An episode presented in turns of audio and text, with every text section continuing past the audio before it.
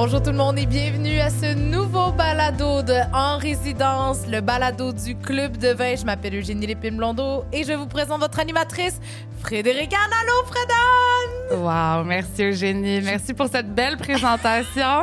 Je me sens comme euh, une MC ou une VJ de Musique Plus. J'adore, j'adore Faites du bruit pour Frédéric Anne! Oh, bravo! Merci, merci tout le monde. Et on est à l'idéal. Oui, bien sûr Ah, qu'on est à l'idéal parce que j'ai rajouté des effets sonores. Tu sais comment j'aime ça? merci. Donc, on est au euh, 151 Ontario-Est, au studio L'Idéal, en ce beau euh, jeudi de février qui est assez froid. On Et- gèle. On gèle, on gèle. Mais, euh, mais on a des choses excitantes, réchauffantes ce soir. Donc, euh, merci de participer, euh, de nous écouter encore sur le balado de En résidence, le club de vin et balado. Donc, euh, on a un invité aussi avec nous euh, ce soir, Eugénie. On a une invitée formidable, mais peut-être avant de le présenter, Frédéric, juste saluer le public en délire. Ah euh, oui, là, on parce un qu'on est en retour en présentiel. En- Je sais pas si on dit encore ça, mais devant, on dit plus ça. On n'a jamais pu dire ça, mais bref, devant public, donc enregistrement, parce que vous pouvez toujours venir assister à l'enregistrement de notre balado qui est ensuite euh, euh, déposé sur euh, Apple et Spotify. D'ailleurs, vous pouvez réécouter le dernier épisode qu'on a enregistré au mois de novembre dernier avec Morgane Musinski de chez Denise. C'est disponible. On parlait de Musca, entre autres.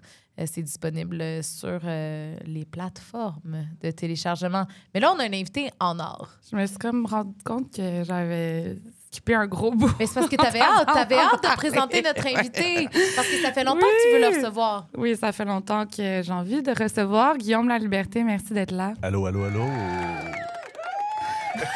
allô à Morgane aussi. Oui, Oui, bon. on salue toujours Morgane un peu. On a beaucoup de respect pour Morgane. Salut Guillaume, bienvenue. Merci de me recevoir. Merci, merci de. Ben, Merci, Fredan, de me permettre plaisir. de passer du temps avec toi. Ouais, c'est vrai, parce que je parle beaucoup et souvent de, du projet de Guillaume et ses acolytes et de lui-même aussi. Et puis, ça fait vraiment longtemps pour vrai que j'ai demandé à Guillaume de venir participer. Puis, euh, ben là, je pense que je me suis faite insistante. Puis, tu as dégagé un peu de temps dans cet horaire chargé pour euh, venir passer du temps avec nous. D'ailleurs, euh, je, vais, je vais me lancer tout de suite. Guillaume, tu fais partie d'un collectif, d'un projet, en fait, qui s'appelle Lieu commun. Yes. Donc, euh, c'est un projet que vous avez parti. euh, bon, vous êtes. On, on va nommer en millésime parce qu'on est quand même un podcast sur le vin. Ouais. Donc, euh, vous êtes euh, quatre gars. Ouais. Laurent Noël, Thibaut Gagnon, Daniel Gillis et toi-même. Yes. Et vous avez parti le projet Lieu commun. Ouais. Est-ce que tu peux nous en parler un peu? Ouais, ouais, Lieu commun, c'est un projet viticole, vinicole basé au Québec, maintenant à Montréal, on en reparlera plus tard. Euh, euh, de, on- mes trois associés et moi, on avait l'envie, en quelque part en fin 2018, milieu 2018, de faire du vin au Québec. Puis on a saisi les opportunités qui sont présentées à nous euh, pour, euh, pour démarrer cette marque-là, Lieu commun, qui avait qui est d'une certaine manière euh, le réflexe qu'on a eu face aux contraintes que, Ouais. ce que le- la production de vin au Québec apporte euh, Ouais. pour euh, démarrer euh, d'une certaine manière le plus rapidement possible. Ça part d'une frustration à quelque part? Pas vraiment d'une frustration, c'est juste que c'est juste qu'on sentait qu'on avait envie de faire cela, de se lancer. Puis, puis on a eu les opportunités qui nous sont tombées du ciel. On a eu des opportunités une après l'autre, puis on les a saisies, puis on... le projet a pris forme un peu en allant. Fait que grosso modo, 2018, euh, on a eu, par les opportunités, je parle de l'accueil de vignerons québécois qui nous ont euh, euh, accueillis en leur mur pour qu'on fasse des premières cuvées. Parce que, parce que je dis cinquième millésime en disant que, en fait, j'ai comme introduit le projet. Vous produisez du vin. on, est, on est des vignerons, on est des winemakers. On Des, est, euh, des ouais, vignerons du futur, genre. kind of. Dans une formule qui Bien est... dans le présent. Oui, exact. Et Ouais. dans, les, dans le passé aussi, Et dans, dans le les passé aussi. Ouais, on Mais qui est, qui est comme... original. Non, mais c'est c'est quand même assez Euh. futuristique comme modèle. Pourquoi? puis tu sais, là, là c'est clairement Guillaume qui va répondre, Bon. là, mais comme je, je parlais de millésime parce que ça fait cinq ans, donc cinquième millésime, Ouais. premier millésime était 2018. 2018, on a vinifié cet automne le, des 2022, que c'est notre cinquième millésime, effectivement. Félicitations. Merci. C'était comme un, un milestone. On le sent euh, chez- entre nous, là, une certaine maturité, puis Ouais. euh, un- une, certaine- une certaine maîtrise aussi dans les vins. Puis euh, ce qui. euh, comment dire? On parlait. La question, c'était euh, qu'est-ce qui fait en sorte que Lieu commun se distingue comme ça, je pense? Mais pourquoi c'est un peu. Oui, ça, Ouais. et pourquoi c'est un peu. euh, ça vient du futur?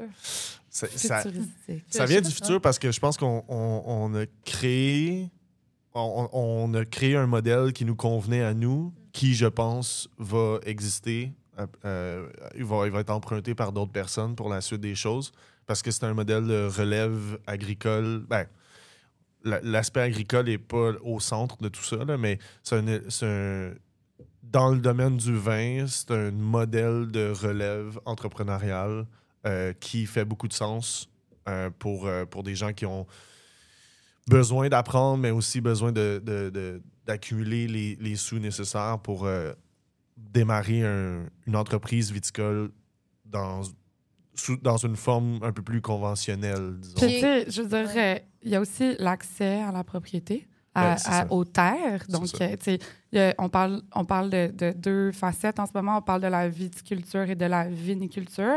La viticulture qui est tout l'aspect euh, agriculture, là, donc vraiment la culture de la vigne à la terre, passer, euh, peu importe c'est quoi les techniques, là, dans les rangs, cultiver ces, ces raisins-là. Et la viniculture qui en fait, bon, évidemment, il y a des écoles de pensée, là, mais grosso modo, transformer le raisin en vin. Ouais.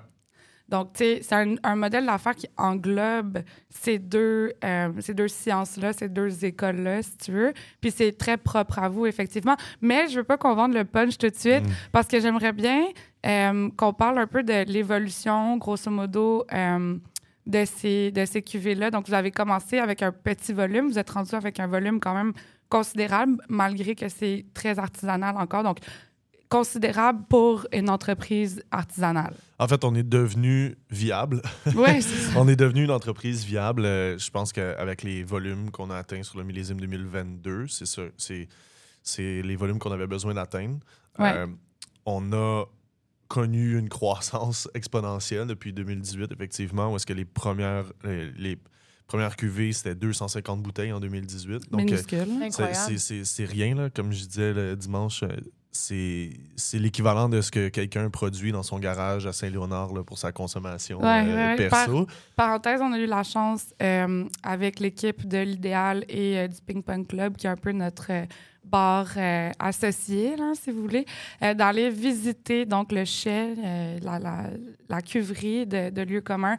Euh, C'était tellement formatif, mais donc euh, C'est voilà. pour ça que tu dis dimanche. Ouais, Parce donc Ouais. c'est c'est dimanche. ça, Ah, bon, qu'on a quand même eu un Ah, début on est de conversation toi. à Ah, un certain point sur tout ça. Puis euh, effectivement, on a, vous, parliez de, de comme cette, cette croissance exponentielle-là Ouais. qui vous mène aujourd'hui à dire que vous êtes profitable, ce qui est comme... Ben, profitable. Viable. euh, viable. Viable, c'est ça, c'est- exactement. Viable et profitable, c'est pas très proche des fois, Ouais. mais... Mais donc, 250 bouteilles euh, pour le premier 18. millésime. Puis là, aujourd'hui, vous en êtes à combien? On va avoir pas loin de 30 000 bouteilles de vin. Ah! Juste Ouais. pour millésime un, peu, 2022. un peu plus que 22, un peu plus ouais. que 30 000 bouteilles de Mais vin. ça semble gros comme chiffre, mais ce l'est pas. Ah, Ouais. Pour là vous où- donner comme un- une idée, là, un, un vignoble, mettons, à 8 hectares, qui est considéré un vignoble artisanal, donc Ouais. un petit vignoble en biodynamie, nature, etc., peut produire jusqu'à 70 000 bouteilles. Ouais, ouais, Mais c'est de passer de Facile. 250 à 30 000 en 5 ans cinq pendant une pandémie Ouais. avec euh, Des jobs. à Montréal aussi avec des Ouais. jobs ouais, Ouais. que vous avez toutes fait. Je pense qu'il y en a un qui a fini son bac en architecture pendant que vous avez fait euh, bon c'est ça. Pendant les vendanges Fait que 2020. C'est ça, fait que vous étiez Ouais. occupé ailleurs aussi, ça me semble quand même vraiment impressionnant d'avoir atteint ça. Est-ce que c'était votre but? Cinq ans plus tard, est-ce que vous aviez chiffré votre On- objectif? Non, on n'avait pas chiffré l'objectif. C'est tu sais, c'est venu avec l'apprentissage. On, apprend, on apprenait là, pendant. euh, donc, les, les 2018, 2019, 2020, c'était les années en résidence. Ah! Ben, non, non, en- mais ils ont en vraiment fait ce parallèle-là chez pour d'autres euh, chez d'autres vignerons où est-ce que là on apprenait vraiment les rudiments de à la fois de la vinification mais aussi de la gestion d'une entreprise euh, en côtoyant les propriétaires puis tout ça qui était comme d'une certaine manière nos mentors là, euh, Martin Laroche puis ensuite euh, Stéphane Lamar des gens qui, qui nous accueillaient Donc, en De quel vignoble veux-tu nous. euh, Martin Laroche au domaine du Grand Saint-Charles, puis Stéphane Lamar chez Château de Cartes. Qui vous a chapeauté un peu ou Exactement. encouragé dès le départ. Ben, qui était, qui était- on était chez eux. Donc, euh, avec tout ce que, avec tout ce que ça implique, là, de, avec tout ce que ça implique de, d'accueillir quelqu'un chez soi. Donc, ils nous prêtaient des fois de l'équipement. À toutes les années, on essayait de, s'équiper un peu plus. Mais pendant une bonne période, on empruntait leurs équipements. Donc, il y avait comme l'utilisation des équipements, le, être chez eux, mais c'était, bon, c'est des gestionnaires d'entreprise. Donc, euh, on avait une idée euh, un peu euh, romantique de ce que ça prenait pour démarrer un, un vignoble en termes de temps, en termes de, de- d'installation, en termes de, c'est une d'économie. idée d'économie. noble, j'aime quand tu romantique parce qu'il y a toujours une romance autour d'un ouais. projet.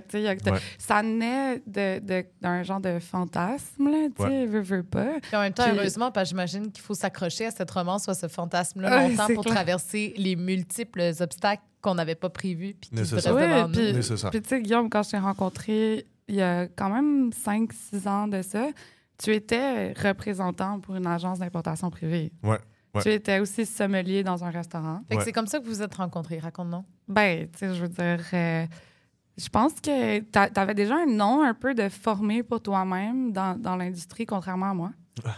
Contrairement à aujourd'hui. À l'époque. Ah, à l'époque.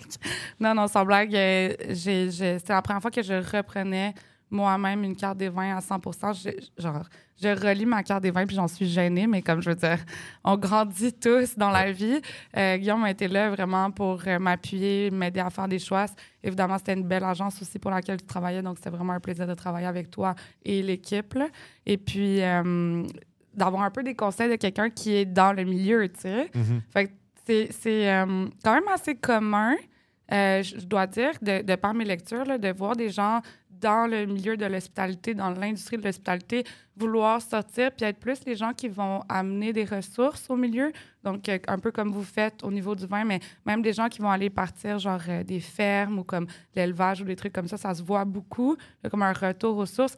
Est-ce que tu penses que c'est un peu le milieu de la restauration qui t'a amené à sortir de, du cadre puis à plus être comme le fournisseur que l'acheteur? Comment tu, comment tu perçois ce shift-là? Parce que je dois dire que là, nos positions ont changé. Ouais. Fut un temps où tu me vendais du vin.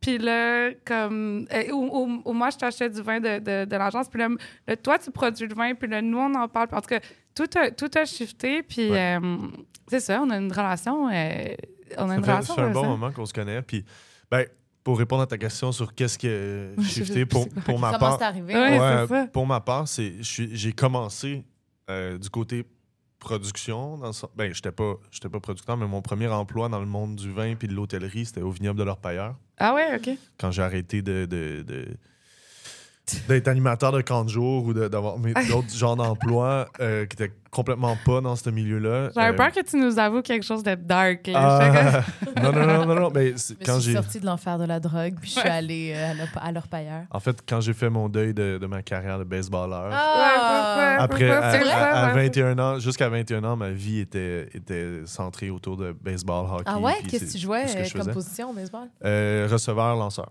Ouais. Wow! Ouais.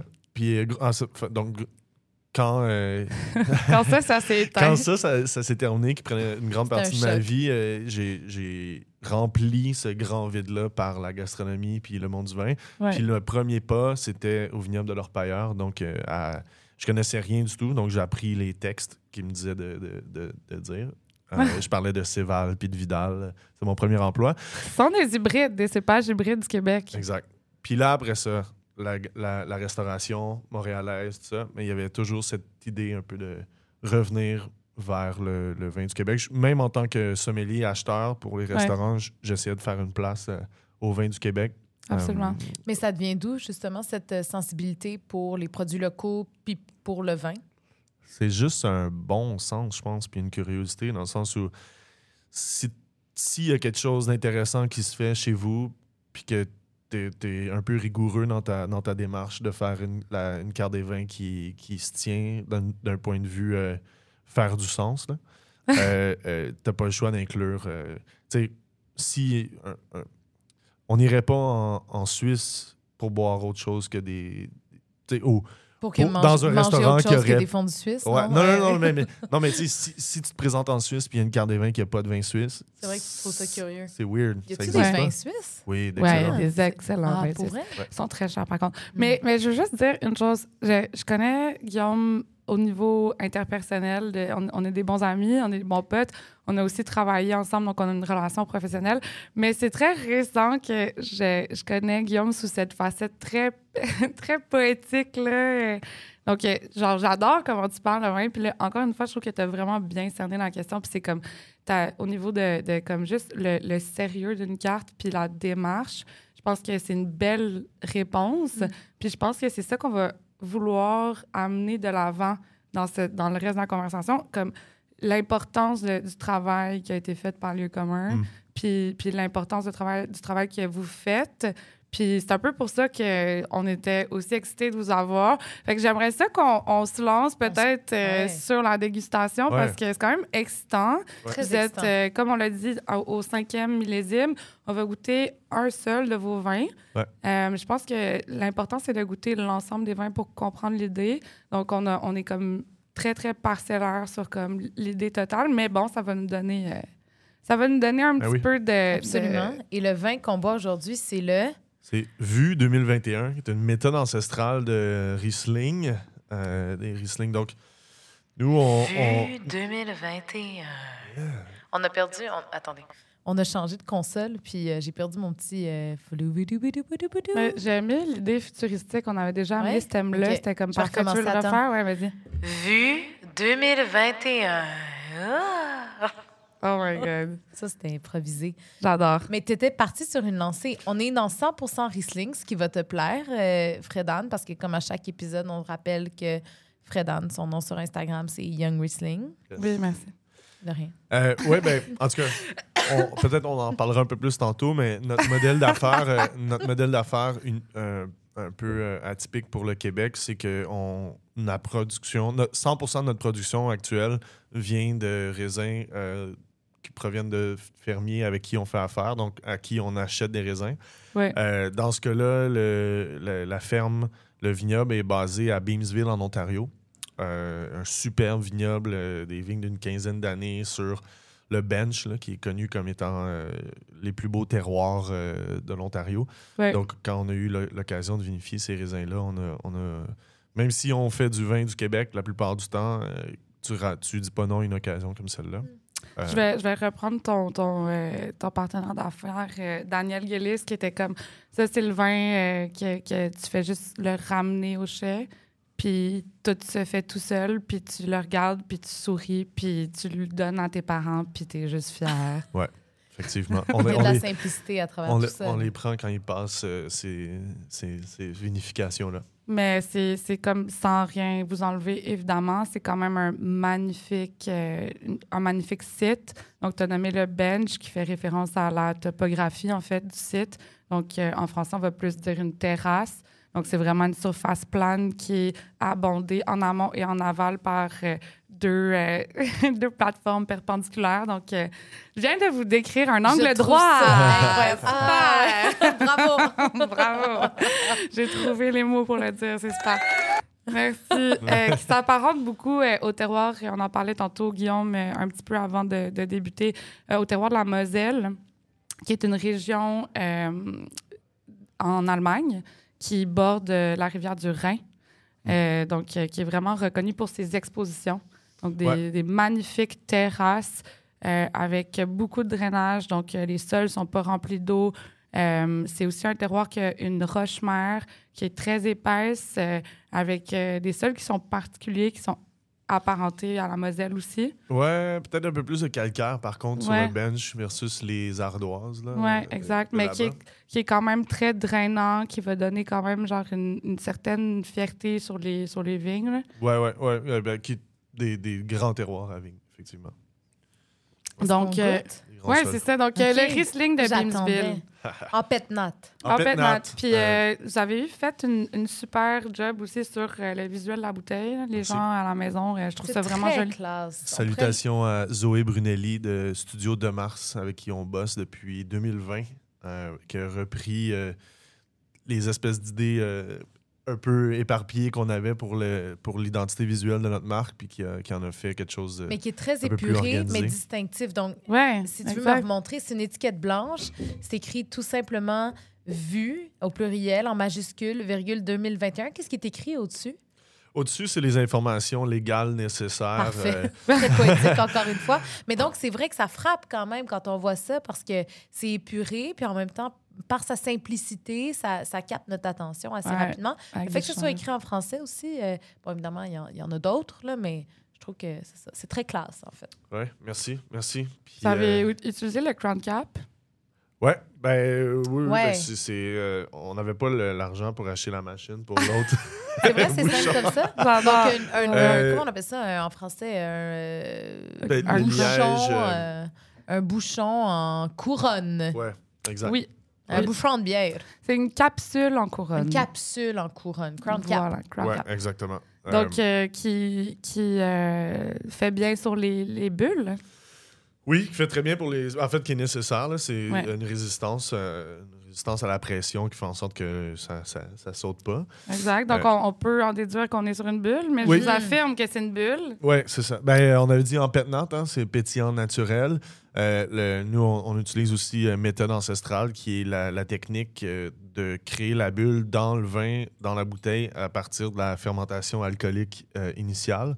Donc, la- en opposition à la méthode trad, qui est La Qui- méthode qui- traditionnelle. méthode traditionnelle qui laisse terminer la fermentation alcoolique et qui démarre une seconde fermentation dans la bouteille. La méthode ancestrale, c'est la première, première fermentation. Ça permet de. Nous, on aime travailler comme ça parce que ça nous permet de capturer le fruit, un peu plus de jeunesse, un peu plus de fougue, euh, plus de floral, euh, qui, est, euh, qui est dans notre style, C'est qui est un assez, peu ce qu'on assez aime faire. technique, là, de comme, je pense, s'aventurer sur Non, mais c'est intéressant. C'est Ouais, non, non, mais genre, de je pense- comparer les deux. On pourrait comme parler une heure de comme De la ça. méthode ça- ancestrale versus champenoise. là. Ça change quelque chose euh, au niveau des bulles, comme la finesse des bulles ou... Oui, ben le temps, le- oui. Ben, en fait, la finesse des bulles vient. Comment dire? La finesse des bulles, je pense pas. Nous, Ouais. euh, l'abondance en bulles, peut-être. Puis, en fait, c'est surtout le temps d'affinage. C'est que une méthode ancestrale, comme ça, une raison pourquoi nous, on travaille avec, celle, avec cette méthode-là, c'est que le vin est prêt plus rapidement, Mm. le fruit est prêt, est prêt plus rapidement. Euh, le, le fruit réappa- apparaît là, à la dégustation, le côté fruité du vin apparaît un peu plus rapidement. Donc, ça permet une commercialisation plus hâtive. Mais si on voulait, si on voulait lui donner un, un élevage prolongé, donc elle, euh, euh, affiner la bulle, ça serait possible. Chose que pour moi, à mon goût, la méthode traditionnelle euh, a besoin pour que le fruit revienne d'un- temps d'élevage un peu plus long, juste pour que ça digère. Je pense que je vais me permettre une parenthèse. Parce que le truc avec Guillaume que j'ai pas énuméré, à part le fait qu'il est hyper poétique, c'est qu'il est hyper geek, là. Genre, je pense Minutieux. que... Oui, non, mais comme, le langage est très clair, puis genre, Hum. j'apprécie tellement ta lecture, puis genre, c'est pour ça que je veux te poser la question suivante. Vas-y. Quand tu parles de l'affinage de la bulle avec le temps, Oui. est-ce qu'on peut s'en- s'entendre sur le fait que plus on laisse la bulle se développer, plus elle sera mince, plus elle est aux yeux de ce qu'on a créé comme tableau de bord, de comme qu'est-ce qui est une bulle qualitative ou non, plus elle va devenir qualitative, plus elle va s'affiner, Ouais. s'amincir. Donc, c'est un petit peu ça l'idée d'avoir un temps de, de prise de bulle, right? de prise de mousse. Ouais. Donc, normalement, on parlait de, de hum, temps sur latte en méthode champenoise. Le, pas nécessairement, mais plus on laisse la bulle se créer lentement, plus elle va être mince, puis plus elle va être euh, diaphane. C'est là qu'on va arriver aussi avec des, des textures très crémeuses, puis pas une, Ouais. une- une mousse. Tu as l'impression d'avoir une mousse de cappuccino, peut-être. Mhm. C'est comme, tu sais, goûter, justement, les gens. Je rappelle, Ouais. je ra- une cappuccino. Ouais, mais- mais jamais osé On dit toujours que comme, comme oui, c'est ça, une- un beau latte, là, comme quand la, quand la mousse, c'est comme, comme de la peinture, là, Ouais. Genre, comme juste épaisse, mais pas visible à l'œil nu, tu sais. Ouais. Genre. Genre. Genre. Euh, on rappelle que les gens qui viennent assister ou à l'enregistrement du balado en résidence, ben, il y a la possibilité, évidemment, de goûter le vin, n'est-ce pas? On voit qu'il y a des gens qui le font tranquillement. Ouais, l'enthousiasme Euh, est là. Santé, guys. Euh, Peut-être qu'on peut décrire ce qu'on voit Ben justement, la, la bulle, pour moi, est comme vraiment magnifique. Là. On parlait de finesse de la bulle, de quantité de bulle, de qualité de la bulle.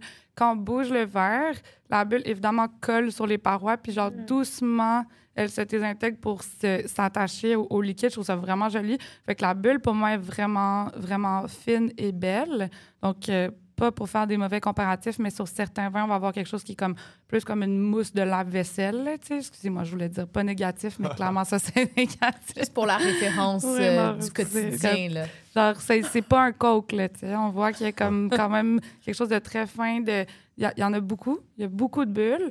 Puis, avant même de goûter, il y a aussi, au niveau de la texture, quelque chose de... euh, encore une fois, c'est pas négatif, mais très collant, un petit peu plus glycérineux, qui, Mm. pour moi, va être quand même quelque chose d'intéressant à découvrir en bouche, à voir est-ce que la bulle va taper en même temps que cette texture-là qui est un peu collante. Puis ça, ça pourrait devenir quelque chose de vraiment intéressant. Ouais, moi, je, encore une fois, avec mon, euh, mon regard et mon palais de, de relative néophyte, mais euh, des fois, je trouve que des, des vins, toi, tu dit glycérineux. Moi, j'aurais dit, euh, mettons, il y a un petit aspect peut-être licoreux, mais encore une fois, je voulais pas dire ça de façon négative. Puis c'est peut-être trop poussé pour ce que c'est. Mais des non, fois, mais la- je pense pas que c'est une erreur parce que souvent, les liquoreux vont avoir un indice glycémique qui est plus Bon, élevé. voilà. Fait que oui, effectivement, ça Mais- fait référence à ça. Des fois, quand on voit une bulle comme ça, on se demande si ça va être lourd en bouche, justement, si ça va être trop sucré ou pas assez fin. Puis c'est pas du tout le cas ici. euh. J'aborde dans ton sens. C'est- 2021. C'est quelque chose qui pourrait faire Ça, peur ça. à l'œil. La couleur est magnifique. Par contre, c'est vraiment comme un jaune or. Ouais. Ouais, ouais, profond, paille presque. Paille. Paille. Paille. paille. Hmm. Euh, puis qu'est-ce qu'on sent? Mais là, là, Guillaume, qu'est-ce que t'en penses de notre analyse? Non, non, mais euh, c'est- comme c'est vrai parce que moi, de, ça de- oui, mais la, la couleur d'abord, puis euh, Ouais. euh, on a fait une très courte euh, macération sur le, sur- avec, avec les pots. Donc, on a laissé les pots dans le jus de, de raisin euh, le temps d'une d'une nuit pour aller chercher un peu plus d'enzymes, de saveurs, d'aromatiques. De euh, texture. euh, de texture. Avec ça aussi est venue euh, la couleur qui, s'est- qui est devenue un peu plus intense, le côté peut-être doré, paille là, dont tu parlais. C'est venu, Ouais. de, venu de ça. On est très content d'avoir pris ce. On savait, on n'avait pas trop d'idées par rapport à ça, mais on, on est content d'avoir pris cette décision-là parce que ça, ça a vraiment shapé le vin. Comme, Mm. euh, ben, on en parlera plus au, au nez puis en bouche, mais déjà le, le visuel. Est-ce euh, qu'on peut amener un verre de vin à Laurent Noël, s'il vous eh, plaît? Laurent Noël is in the Qui vient d'arriver. place. Ouais. Ouais, ben, ben c'est ça. Donc, euh, vous avez totalement raison. Vous avez bien lu le vin. Puis moi, je- comme je te dis, mon point de vue de la personne qui le fait, euh, euh, C'est tout un c'est une génie, belle- là. c'est une hein? belle lecture. je- ça, C'est je une suis belle lecture. vraiment fière. Je Je sais que c'est fière. Contente à souris dans le coin joué. comme ça. Non, mais genre, mais, mais donc, donc, il y a des appréhensions. Ouais. Puis, puis je- je- on le dit toujours, mais les, les appréhensions visuelles sont souvent fausses. On apprend à lire le vin visuellement, mais il faut pas se fier. Fait qu'on va, je pense qu'on peut y aller à l'étape suivante, puis on va le sentir. Oui, c'est ça, j'ai hâte. Juste spécifier, Laurent Noël, c'est un des gars de lieu commun. Oui, qu'on ça, a, on qu'on a nommé un peu plus Ben tôt. oui. Puis je pense que c'est intéressant qu'il y ait un verre pendant qu'on déguste avec Ben oui. lui. Son Merci produit. d'être là. Son produit. Son art. Ben oui, son âme. Mes excuses. Donc, euh, au nez, est-ce que tu veux te lancer vu que ça se passe tellement bien Mais, pour toi euh, ce J'ai de la soir? misère, j'ai souvent de la misère avec le. Ce ce que je sens, finalement, c'est jamais ça. Ben là, Ben, fais-toi confiance. si j'ai dire que goûté, Fais-toi c'est confiance. ça. j'y ai goûté, Oui. fait que là, je suis comme. Peut-être mon, mon nez est un peu altéré. Non, moi, je pense que tu... J'ai de la misère quand même à identifier ce que ce qu'on sent. C'est. Hmm. euh, je trouve qu'il y a un petit côté agrumé. Oui. Euh, Est-ce que tu veux que je, je renchérisse, euh, Ouais. que je donne un Vas-y, petit... je te fais la tag. Ben, en Ben, fait, euh, agrumé, oui, mais il faudrait parler de l'état de- de- du fruit. Ben, l'état tu de m'enlèves les l'agrume. mots de la bouche, là, vraiment. euh, attention parce qu'elle a des partie? questions euh, gênantes qu'elle- qui n'étaient pas sûres qu'elle allait poser. Ah là, ouais? si tu la colles trop, euh, se peut que ça se passe. Allez, allez, je suis prêt. Je m'occupe aussi du montage, hein, juste dire. Fait qu'au pire. Moi, j'ai comme agrume confit pour répondre à ta question. Ben, c'est ça. ouais. C'est ça que j'allais très, très C'est confit, presque séché. sais. Ça me fait Mm. penser aux agrumes qu'on met des fois sur les cocktails, Mm. comme qui sont vraiment Ah, des, ouais. des agrumes déshydratés. On va vraiment avoir un côté genre de l'huile essentielle de l'agrume, genre une genre de, de- de- l'huile essentielle d'orange, de pamplemousse, quelque Ouais. chose comme ça. Extrêmement extrait. Mais ça, c'est une leçon parce extrait. que moi, souvent, euh, au nez, j'ai juste. J'ose pas dire des qualificatifs à ce que je sens. Fait que j'aurais jamais pensé à dire de l'agrumes confit, par exemple. Mm. Mais il faut. Fait qu'il faut pas se gêner. Écoute, à dans, dans rajouter ces 5-6 layers-là. balados, on va être rendu Oui, là. On va réinviter Guillaume, il va te reposer la même Oui, question, oui. puis tu vas le détruire dans le Je vais même te dire, tu l'as acheté où ton agrume? C'est une Fait blague. que là, J'aimais ça. Vas-y donc, Guillaume, ça, qu'est-ce qu'on sent donc? Ben non, mais c'est- oui, l'état de l'agrume, euh, c'est l'état du, des fruits qu'on perçoit à l'aromatique, c'est c'est une belle manière de raffiner puis de préciser notre pensée qu'on déguste. Ouais. Euh, Il y a quand même un côté floral assez prononcé. Ouais, moi j'ai un, un vibe genre un peu euh, tilleul, comme genre C'est de ça. tisane. euh, C'est ça, oui. On avait, beaucoup, on avait beaucoup de genre de thé glacé euh, sur le Mm. mou. Genre euh, euh, eucalyptus. plus que ouais. limonade. Ça, ça, c'est dans le dans le Riesling, tu sais, lui-même. Ouais, Euh, dans sa définition. tu sais, le. Riesling a ça, là, ces affaires de, de côté euh, eucalyptus, là. Genre Là, c'est- assez de froid. exubérant, tu sais. Je Ouais. trouve que c'est un Riesling qui, qui sent le Riesling, mais d'un- mais d'une manière exubérante. Ouais. Euh, puis ce côté floral-là, est, est- est herbacé, là, de, la, de la famille des herbes, euh, est assez exubérant. OK, mais ce que j'ai pas osé dire tantôt, excuse, parce que tu viens de dire sensation de froid, puis j'allais dire ça sent fresh. Puis là, je trouvais ça Ouais. niaiseux comme commentaire, mais Mais j'ai vraiment, comme souvent, une sensation, comme une. Un, je, peux, je peux pas mettre un mot dessus, mais ça sent froid. Genre, Mais ça vient pas de, de la vivacité, ça ne vient pas de l'acidité pour parler plus en termes techniques. C'est vraiment une impression de comme. Ce côté-là, ce volet-là un peu mentholé, un Ouais, peu ça. floral, un peu comme. Tu sais, aérien, c'est une sensation de froid pour moi. Ouais. Euh, la question qui tue aussi sur les Oui. Riesling que tout le monde pose, est-ce que ça sent le pétrole? Ah ouais, les ça- gens posent ça comme question. ben, le Riesling, c'est quand même un cépage qui est apparenté à une famille qu'on appelle empyromatique dans le vin, euh, qui va, mettons, découler sur genre euh, des trucs qui sont tous non comestibles, genre euh, le crayon feutre, euh, le pneu, euh, la gasoline, etc. Puis genre souvent les gens soit vont geeker puis vraiment vouloir aller chercher cette, cette famille-là ou comme vraiment pas vouloir retrouver ça dans leur verre, tu sais. Mais c'est des- ça, c'est une famille Laronde qui est supposée arriver au vieillissement. Ouais, C'est des, à c'est des notes l'évolution. d'évolution, ouais.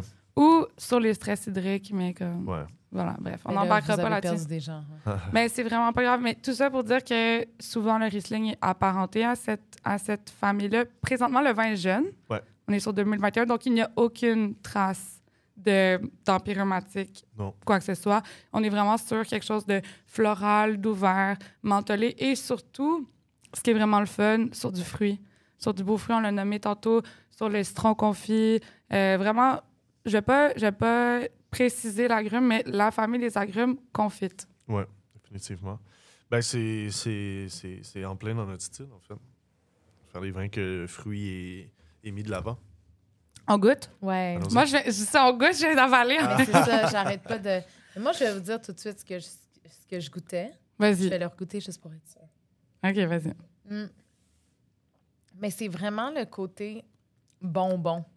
Ah ouais. Ouais, moi, je goûtais le, le bonbon à la pêche, mais mettons, Ouais. ça, je veux. Comme, ça, ça tombe pas du tout sur le cœur. Comme pour moi, c'est associé à tellement des bons souvenirs. Genre, je mangeais ça autour de la piscine là, quand j'étais petite, là, dans le West Island, la piscine publique. Là, tu sais, je ramassais mes 5 sous pour ramasser c'est une scène de bonbons. ouais, on t'a quel âge?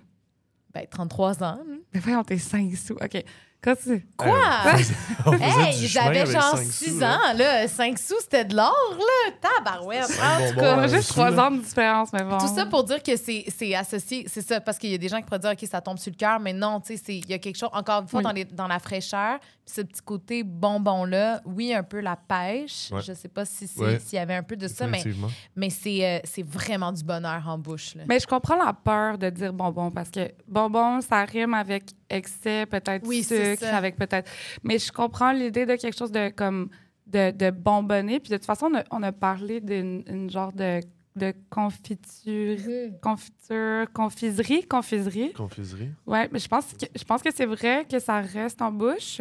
Je pense qu'il y a comme cette, cette présence-là. Il n'y a pas de dichotomie, en fait, entre le nez et la bouche. C'est vraiment, il y a comme une trame. Puis ce que le vin annonce, c'est ce qu'il goûte, en fait. Définitivement. Puis, euh, puis c'est, agréable de sentir ça parce que c'est- on peut le prendre dans l'apéro, ce vin-là, mais quand vient le temps de faire un accord ou de travailler sur quelque chose, ça peut, tu ça rend des bons services au sommelier et à la sommelière. Absolument. Puis je vais, je vais parler de la texture. je trouve ça fatigant, les gens qui parlent de texture, mais c'est vraiment important. C'est tellement claquant comme vin. C'est comme l'entrée de bouche est tellement énergique. Mhm. Puis on parlait tantôt de la texture. Moi, j'ai amené le fait que j'avais comme une appréhension entre le côté glycérineux, la bulle, où est-ce que ça allait se toucher ou non. Puis l'entrée de bouche, ben ouais, c'est comme un gros mur, une grosse vague. C'est vraiment le fun. En tout cas, moi, pour mon palais, je trouve ça vraiment intéressant. Puis la bulle est juste mince à la fin, puis elle vient juste finir doucement cette histoire-là qui est comme très ample, puis très longue en bouche. C'était peut-être un petit peu trop poétique ce que je viens de dire. Non, j'adore. Mais- Mais, c'est vrai, par contre, parce qu'il y a souvent des bulles, euh, puis que, que ça, ça, ça, ça rentre comme une vague, puis là, ça s'arrête assez rapidement. Tu as la Ouais. bulle, puis tout ça, puis là, ben, la, t'avales, puis ça fait déjà un bout que c'est fini. Mais là, j'imagine que c'est ça qu'on veut dire par long en bouche. Là, Oui. je sais que tu vas me niaiser avec ce que je viens de dire. Je down. je voulais aussi voir la réaction à Laurent qui est comme dans mon angle. Laurent, veux-tu te mettre genre là? Yeah. Ouais. OK, cool.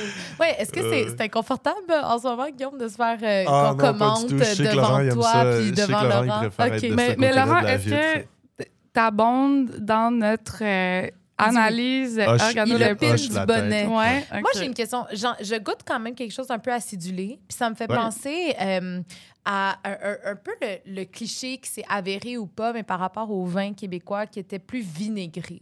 Euh. Puis je me demandais, est-ce que. Comment vous vous sentez par rapport à ce cliché-là? Est-ce que c'est un cliché que vous embrassez? Est-ce que vous devez le contourner? Est-ce qu'il y a une part de vérité là-dedans? Ben, c'est. euh, c'est- Il y, a- il y a définitivement une part de vérité qui vient, du, qui vient de la nordicité, mais aussi des Du cépages qui en sont tant que tel, du plantés. ouais. ouais.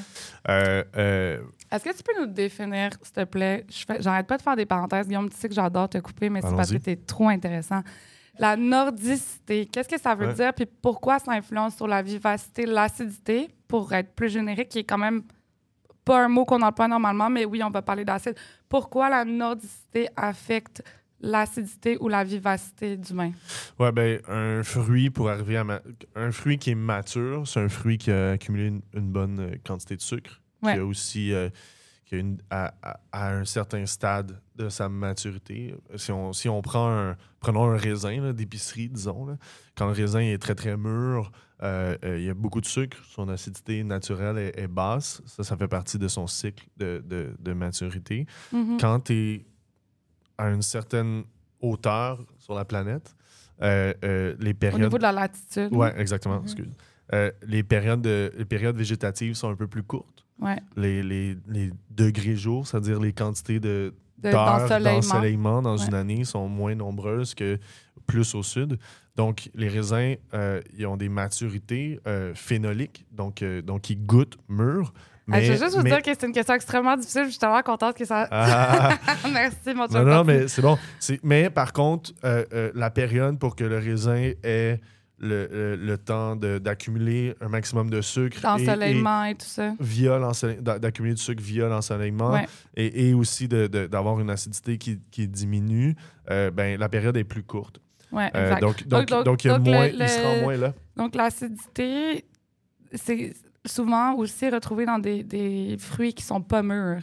Ben, pre- prenez n'importe quel fruit, euh, Exact, ananas, euh, tout ça, qui, Pas qui est juste en le raisin, en fait. Tu, là, vas avoir cette sensation-là qui va pincer un peu dans... dans- Fait que plus tu es au nord, normalement, plus tu es haut en latitude, comme Guillaume disait, c'est plus c'est difficile d'atteindre une maturité parce que il y a, y a pas assez d'heures d'ensoleillement pour que euh, on atteigne une maturité et, et souvent l'acidité va être plus élevée. Mais ça, c'est Cela plus. dit, c'est cela plus dit, vrai. Notre premier invité Cela qui lève la main, by the way. Ben, il a levé la main. le plancher, Non, Guillaume. mais je, vais- je vais te laisser terminer. mais cela dit, cela dit, euh, euh, un peu partout dans, dans le monde, euh, dans des régions plus euh, méridionales, euh, ils cherchent l'acidité. Donc, Ouais. ils sont jaloux de, de- des- des- des régions plus septentrionales qui ont, où, Surtout euh, où les vins conservent de l'acidité dans les, dans les millésimes récents.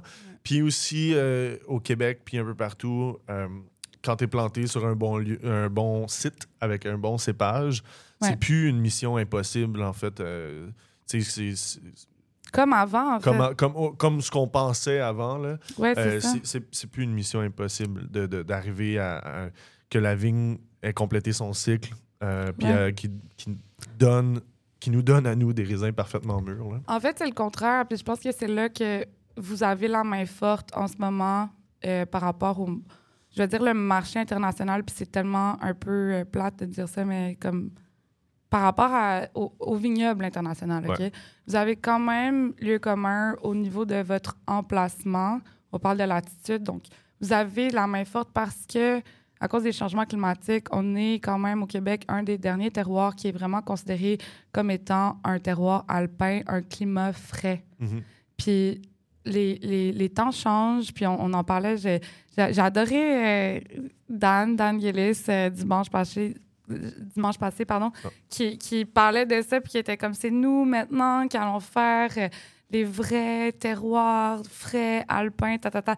J'adore l'énergie de ce dude-là, mais il, il a raison, Ouais, mais ouais. c'est vrai. Ouais, puis, Parce que vous innovez, ouais. Ben, par l'innovation, mais juste parce qu'on on a une chance incroyable de vivre à une époque où les gens ont plus envie de boire des vins super extraits, super alcooleux et, euh, et, et qui les endorment. Maintenant, les, les gens retrouvent un, un- un certain esthétique de vin qui existait avant. Oui, parce qu'au début, mettons en Bourgogne, le cahier des charges qui dictait qu'est-ce que, qu'est-ce que le, vin devait goûter, etc., pour rentrer dans l'appellation, on demandait un minimum de 11,5% d'alcool. C'est-à-dire qu'il y a des vins en Bourgogne qui tapaient pas le 11,5% d'alcool. Mais là, avec le changement climatique, avec les, les journées d'ensoleillement, comme Guillaume disait, avec toute cette cette, euh, tout ce brix-là, donc tout ce sucre-là dans le raisin, on atteint des niveaux d'alcool qui sont dans des 14, 15, même 16 J'ai vu du 16 en Alsace.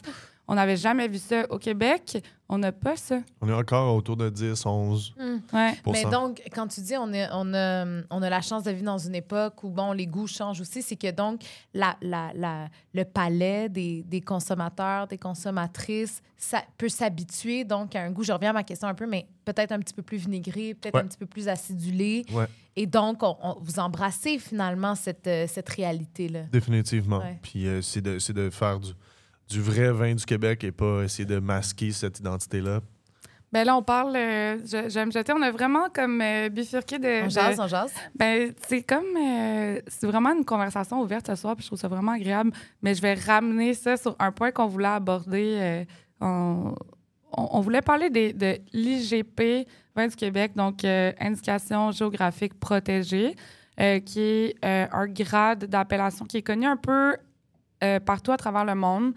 Euh, donc, euh, IGP qui est normalement défini par, un, la provenance euh, du raisin. Donc, vraiment au niveau géographique, où est-ce que le raisin a poussé et où est-ce qu'il a été vendangé, évidemment. Et aussi un petit peu au niveau de la vinification. Donc, il y a un certain contrôle par rapport au taux d'alcool, à plein d'autres petits règlements. Mais bref, c'est assez générique euh, comme, euh, comme palier d'app- d'appellation. Ouais. Euh, vous, comme équipe, ou juste vous en, en tant qu'individu, genre lieu commun, là, comment vous vous positionnez par rapport à l'homologation de cette appellation-là euh, de IGP Vin du Québec? Qu'est-ce qui vous ressemble? Qu'est-ce qui vous assemble? Qu'est-ce que vous voulez différencier? Ouais, ouais. Euh, nos vins sont pas certifiés IGP. C'est drôle parce qu'on parle de vin du Québec en buvant un vin de raisin d'Ontario, mais, mais, mais c'est c'est bien. Ça reflète. Du Canada. Ouais, c'est ça. Mais ça reflète extrêmement bien notre position par rapport à ça. C'est que Mm. nous, en face, face à, notre, à, no- à notre clientèle, Ouais, puis aussi, euh, on fait preuve de- d'extrême euh, transparence ouais. par rapport à l'origine de nos raisins. Mhm. Donc, euh, donc euh, on n'a pas besoin qu'une réglementation nous force à le faire. En fait, ça fait partie de notre euh, de la manière qu'on parle de nos vins. Euh, par contre, euh, euh, je crois que l'ensemble de l'industrie du vin du Québec avait besoin d'un peu plus de transparence par rapport à ça. Puis euh, l'IGP, c'est un premier pas vers là. C'est que c'est à la fois la transparence par rapport à l'origine des raisins, mais aussi quand tu t'engages à certifier que tes raisins proviennent de tel ou tel secteur de la province, c'est que tu racontes aussi ces secteurs-là. Puis on Ouais. perdait quand, quand tu. Puis comme je, comme je disais en, en pré-entrevue, on a tendance. On a tendance en, ouais, ça. On a tendance en, Amérique du Nord à faire des vins de cépage. Donc, on fait des Pinot Noirs, puis on fait des Cévals. Ouais, là. Ouais. euh, par contre, là où le lieu commun trouve euh, beaucoup de plaisir, puis c'est. euh, notre modèle d'affaires nous permet beaucoup de, de cette liberté-là. C'est c'est de parler des lieux d'où proviennent les raisins. C'est-à-dire qu'un front, on va parler, un, frontenac noir du Mont Yamaska va pas goûter la même chose qu'un frontenac noir de la Noret. Mais quand tu vends un frontenac noir, tu passes à côté de parler du magnifique coteau du Mont Yamaska ou des sables euh, qui donnent des frontenacs euh, plus floraux de la Noret. Absolument. tu sais. Puis donc, euh, nous, nous, ça fait partie de ça. Puis je pense que le, le- forcer les gens à, à parler d'où proviennent leurs leurs raisins, ça, je pense que ça fait juste enrichir la conversation autour du vin du Québec. Puis c'est- c'est cool. C'est c'est bien.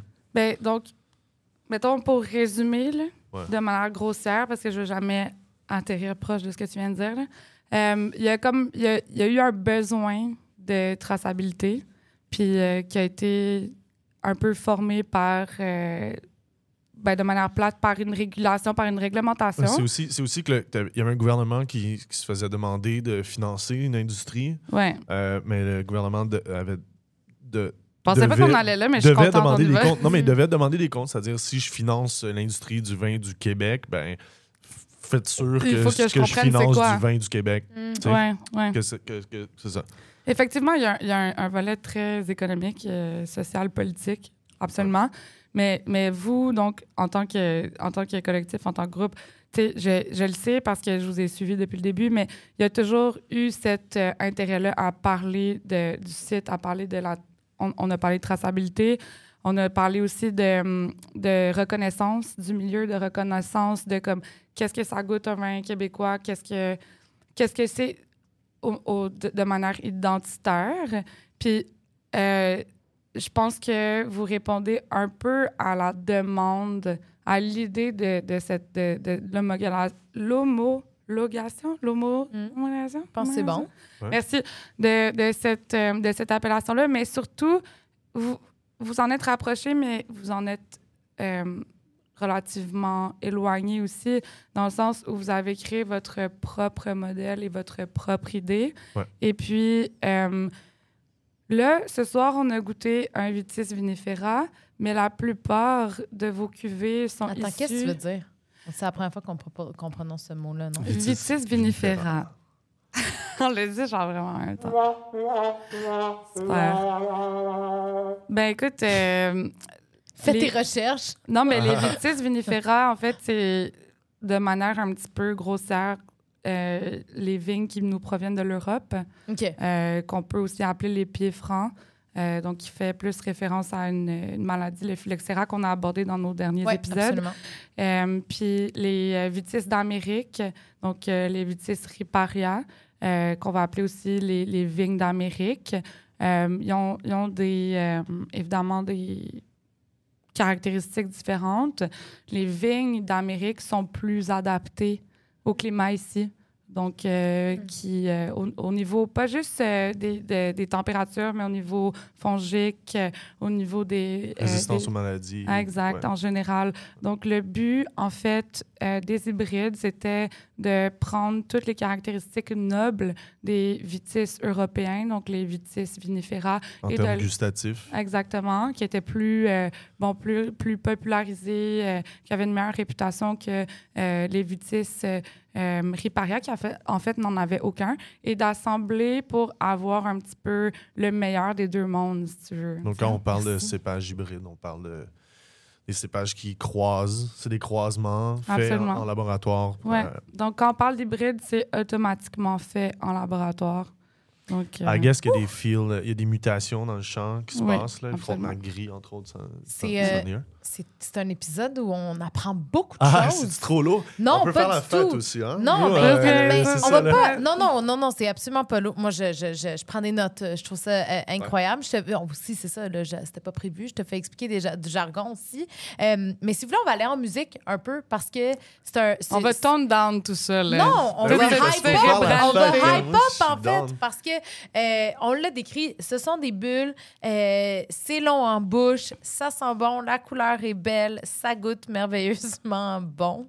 Ça, Puis c'est je pense, que, je pense que c'est drôle parce que Fireworks. Guillaume et moi, on, on dit toujours que comme le but de boire du vin, c'est d'avoir du plaisir, mais comme clairement, quand on est ensemble, on aime ça geek out. Mais, vous comme- avez du plaisir. Mais on a aussi principalement du plaisir à boire du vin. Fait qu'amène-nous sur une tune qui est le Ouais. fun. Fait que là, j'ai pensé à l'album de Valère qui est sorti euh, vendredi le 24 février. C'est euh, leur sixième album de mémoire. Ça s'appelle Jazz Futon.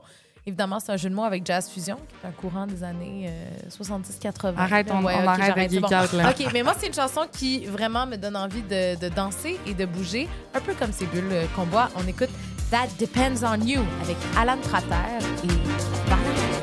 Merci.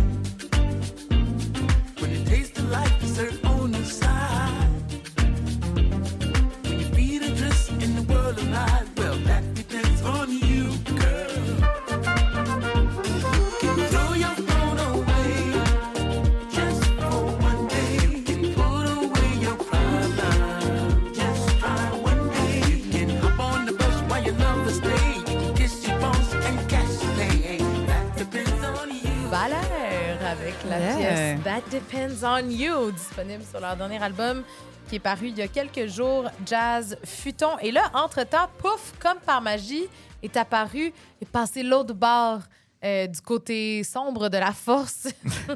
Laurent Non, Noël, On est allé chercher, il était Ouais, dans le public, là. On n'avait pas le choix. Laurent Bonjour Noël. tout le monde. Bonjour. un des gars de Wow. lieu commun. Merci d'être euh, d'être avec nous. Ça C'était fait pas plaisir. prévu, on C'est t'a une un belle, petit peu non, euh, c'est forcé. une belle hein. surprise.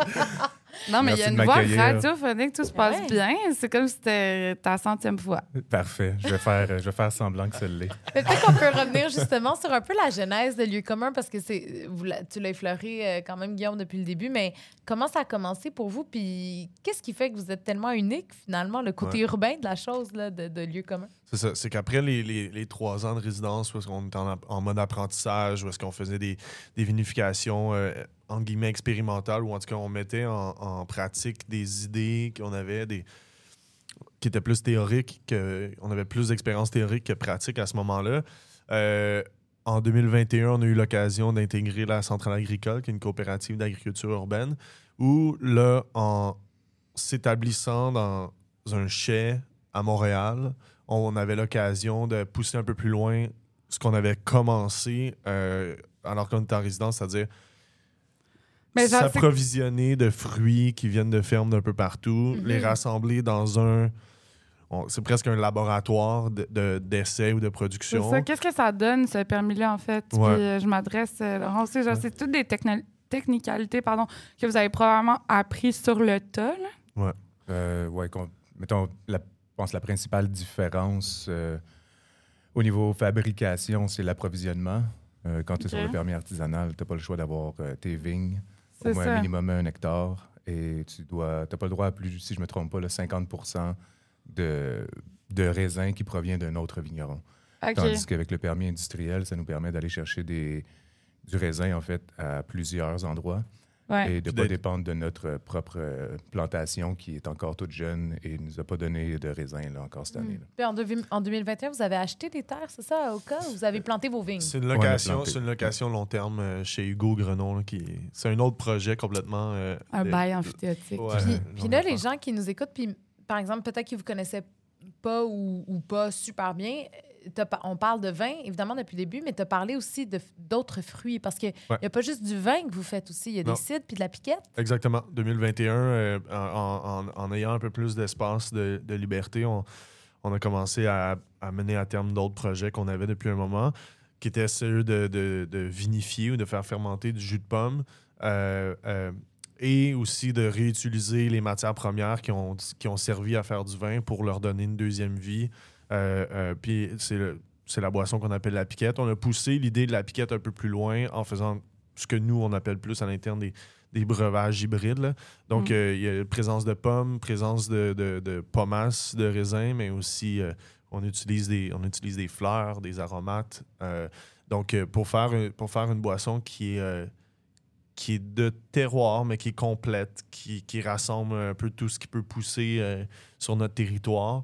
Euh, euh, puis qui, euh, c'est ça, qui, qui est le reflet de, qui le reflet de notre espace, mais qui propose une dégustation complètement différente.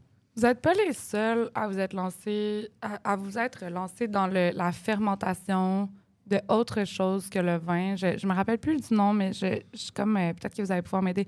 Dans Somme, dans, dans Somme 1 ou 2, je pense qu'il y a un des Master Somme qui a justement comme un peu lâché juste le volet que euh, viticulture, que sais, comme monoculture en fait, pour aussi aller sur la fermentation de fruits. Euh, je vois Guillaume puis Laurent que ça vous dit Mhm. quelque chose. Là. Ouais. Peut-être qu'on retrouvera pas le nom puis on pourra peut-être répondre à cette question-là une autre fois.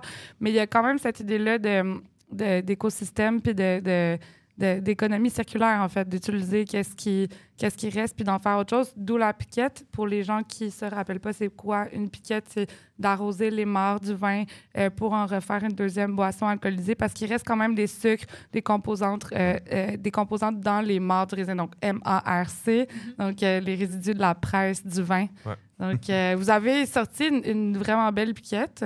Qui Ouais. était, ben là, c'est moi qui dis qu'elle est vraiment belle. Comme, oui, oui, t'es très belle. Euh, la piquette à l'hibiscus qu'on a fait avec les amis de, Zamalek. On, est en, a fait d'autres aussi avec euh, fleurs de basilic qui viennent de chez, euh, qui viennent de chez Culture Nécessaire. On a refait. donc, on a, fait, on a fait une boisson. dernièrement, on vient tout juste de, mettre en marché une boisson élaborée à base de pommes, mais aromatisée à la citronnelle de chez Stéphanie Lorizen à, à. Euh, euh, du miel. Magnifique, ça. Ouais, euh, miel, miel euh, de tilleul, euh, puis thé du Labrador aussi. Ouais. Donc, c'est- plein de projets, en fait, ce que vous faites. Ben, c'est que c'est ça. Oui, ben, tu- quand tu. quand t'as des cuves vides, des fois, t'as envie de C'est ça, parce que revenons mais- au fait que comme les boys se sont trouvé un espace qui est dans Untic. Ouais. Et cet espace-là, est-ce que je peux l'appeler une cuverie? Cuverie, ça serait une bonne, euh, Ouais. ça serait une bonne manière. Bon donc c'est un endroit où on tient des cuves. Mhm. C'est Ouais. assez générique, assez mythique, mais quand même C'est très... peu commun en milieu urbain.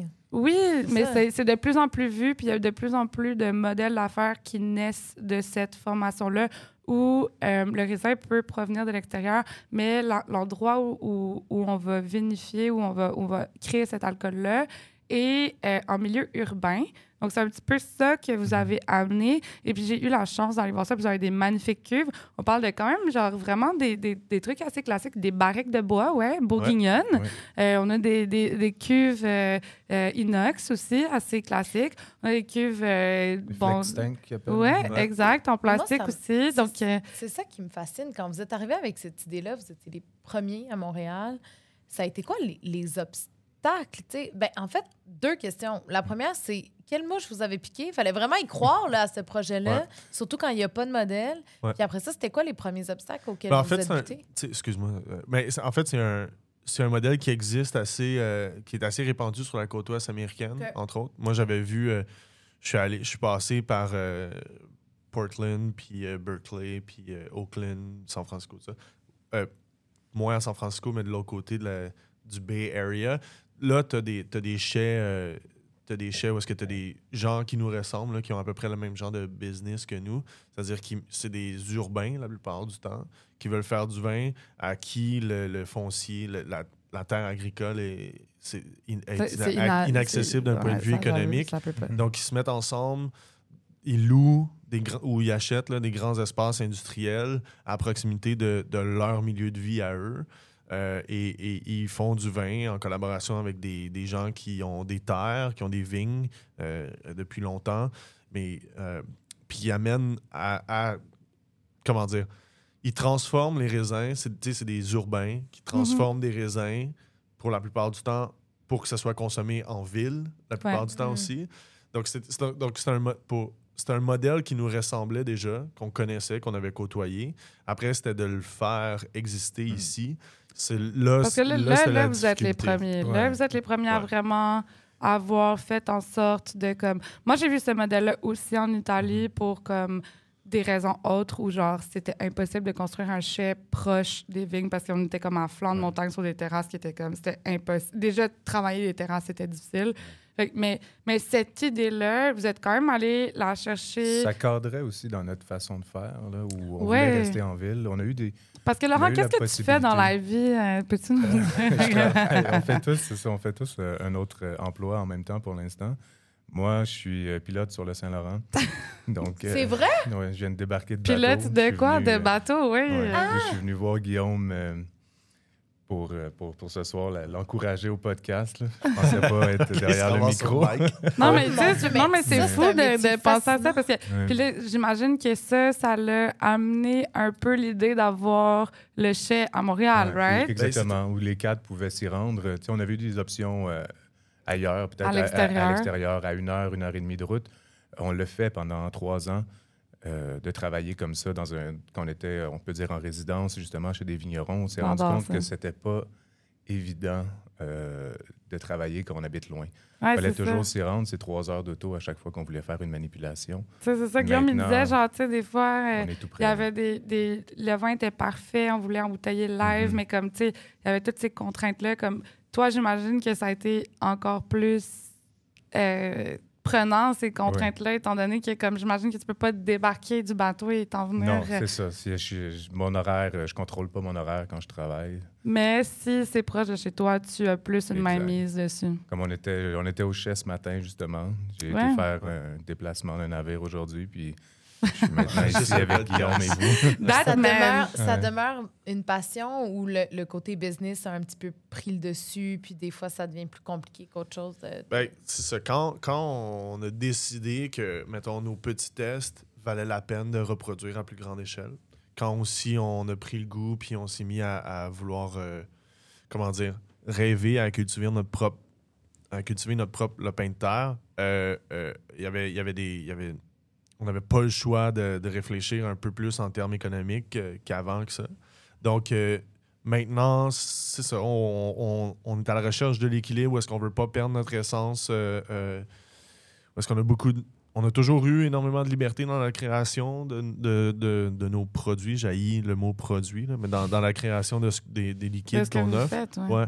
Euh, on veut pas perdre ça. On veut pas perdre non plus le- l'essence euh, euh, très roots, très euh, comment dire proche de la réalité, là, de la Ouais. terre, des, des fermiers, tout ça. Parce Euh, qu'au final, c'est pas ça que vous faites. Vous faites pas juste acheter du raisin puis le vinifier. Vous avez des relations et vous créez des relations Ouais. avec euh, la, la terre, avec peu importe comment les gens se nomment, les gens qui s'occupent de ces terres-là. Vous avez une communication directe et malgré le fait que ce n'est pas vos terres, vous avez cette proximité-là avec, avec le raisin, en fait. Ouais, définitivement. Donc, c'est de, c'est de. On est en train de créer un écosystème, puis là, ça se passe. tu C'est fou parce que ça fait seulement cinq ans. C'est des trucs qui se bâtissent euh, à long terme habituellement, ou en tout cas avec un peu de temps. Euh, nous, on- ça se passe assez bien, assez- euh, donc assez rapidement.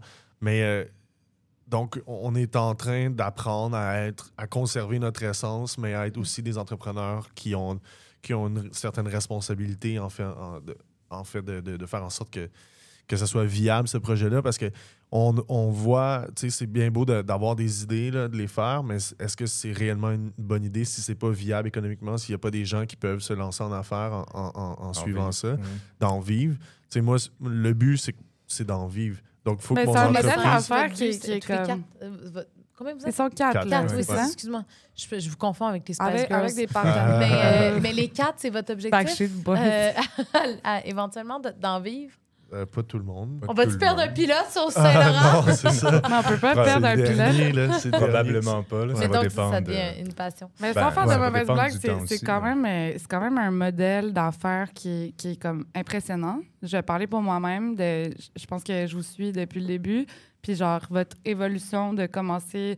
euh, puis puis je, vais, je vais vous lancer des fleurs, les boys, honnêtement, de, de avoir voulu, de manière très humble, aller vous faire la main avant de vous lancer en affaires parce que, évidemment, c'est un métier qui requiert beaucoup d'acquis, beaucoup de compétences, beaucoup d'expérience, euh, d'aller chercher des partenaires, de créer des liens, de travailler avec d'autres équipes pour voir comment ça se passait, pour finalement, en fait, un peu faire votre main, votre idée, puis comme un peu euh, définir ce que c'est le lieu commun aujourd'hui, tu sais. Oui. Euh, je trouve ça vraiment le fun, en fait. Euh, Ben, écoute, on, on- lieu commun est né de la générosité de personnes. Euh, euh, on nous a tendu la main. Puis on, on- on travaille en collaboration avec respect le plus possible. le plus possible. On dans le sens où ça on- dépend c'est qui. il faut toujours être respectueux dans ce qu'on fait parce qu'on Ouais. dépend d'un écosystème. Effectivement, Ouais. on dépend de, de- de personnes qui veulent bien faire affaire avec nous. Parce que vous avez commencé avec du travail sur place, dans des vignobles au Québec, à faire vos cuvées sur place, sans avoir ce euh, à Montréal. Et puis, euh, finalement, vous avez comme eu votre espace, puis un peu pris contrôle, finalement, de plus en plus de ce que vous faisiez. Vous avez eu l'opportunité d'aller travailler sur ces vignobles-là, de comme un peu vous faire la main, d'apprendre. Euh, c'est comme une chance, une opportunité, mais aussi c'est, une façon très smart de voir les choses, peu pédante, qui... Puis je vous félicite, là. ça nous a permis, comme tu dis, de se faire la main avant de, de faire le grand saut aussi. Ouais. D'apprendre des parce différents que- vignerons. C'est comme physiquement. Je veux dire, il y a des gens qui sont passés avant nous. Là, dans- dans- on parlait de l'IGP tantôt, puis ils nous disaient, nous, on n'a pas, besoin- on n'a pas, beso- on n'a pas, pas besoin de l'IGP, on a besoin d'un vin du Québec en santé pour que le lieu commun existe. Ouais. Donc, euh, donc, que ce soit des. Nous, on fait des vinifications naturelles, on essaie de travailler avec des gens qui ne travaillent pas avec du Roundup, des trucs comme ça, mais ça, c'est une catégorie là, dans, la, dans le grand spectre du vin du Québec. Puis on a besoin que le vin du Québec soit en santé pour qu'une opération comme la nôtre existe.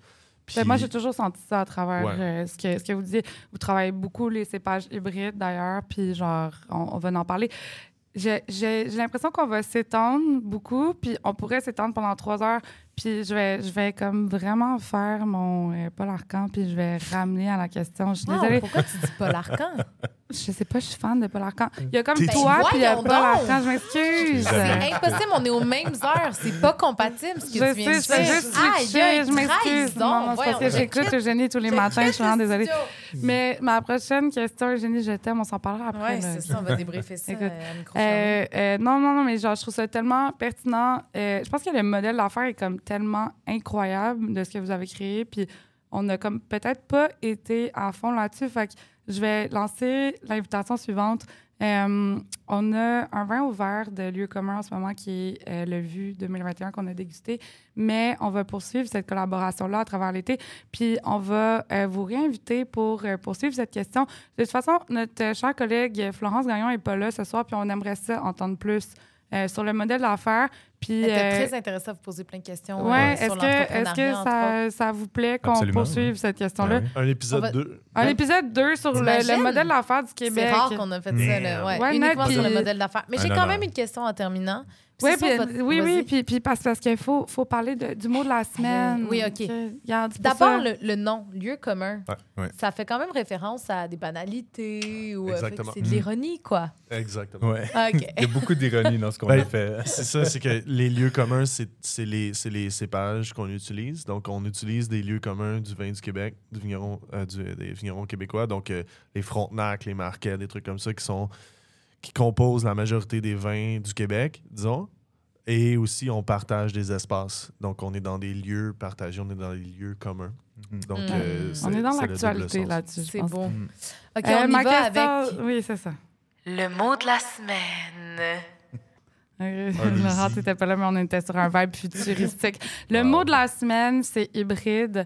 Euh, hybride, on va euh, le décliner, mais hybride comme... On va parler des cépages hybrides. On en a parlé un petit peu plus tôt, mais euh, donc, il y a un cépage qui est issu d'un vitis vinifera, vitis riparia, euh, qui va répondre aux challenges climatiques de, de l'Amérique et qui va peut-être amener une... une qualitativité qu'on avait. Une qualité, mon Dieu. Qualitativité. Un nouveau mot la semaine prochaine. une qualité au niveau du vin euh, qui est plus euh, référent au vitis euh, vinifera. Mais il y a aussi un hybride qui a été amené par Guillaume tantôt au niveau de euh, la structure de votre, de votre entreprise et ce que vous produisez. Donc, un hybride entre le raisin et d'autres d'autres fermentations. Ouais. euh, qui est super intéressant. Donc, c'est ça. On, fait, on, fait, on, fait, on travaille avec des cépages hybrides, connus, résistants. On fait des boissons hybrides qui Ouais. mélange euh, les genres, qui, qui éclate les barrières. C'est pas seulement du vin, c'est pas seulement du cidre, c'est un peu des deux et autre chose en même temps. Ça devient. euh, ça a une, une ident- une identité propre et nouvelle. Absolument. On est très à fond là-dedans. Et aussi, ben, on, a à la, on est à la fois.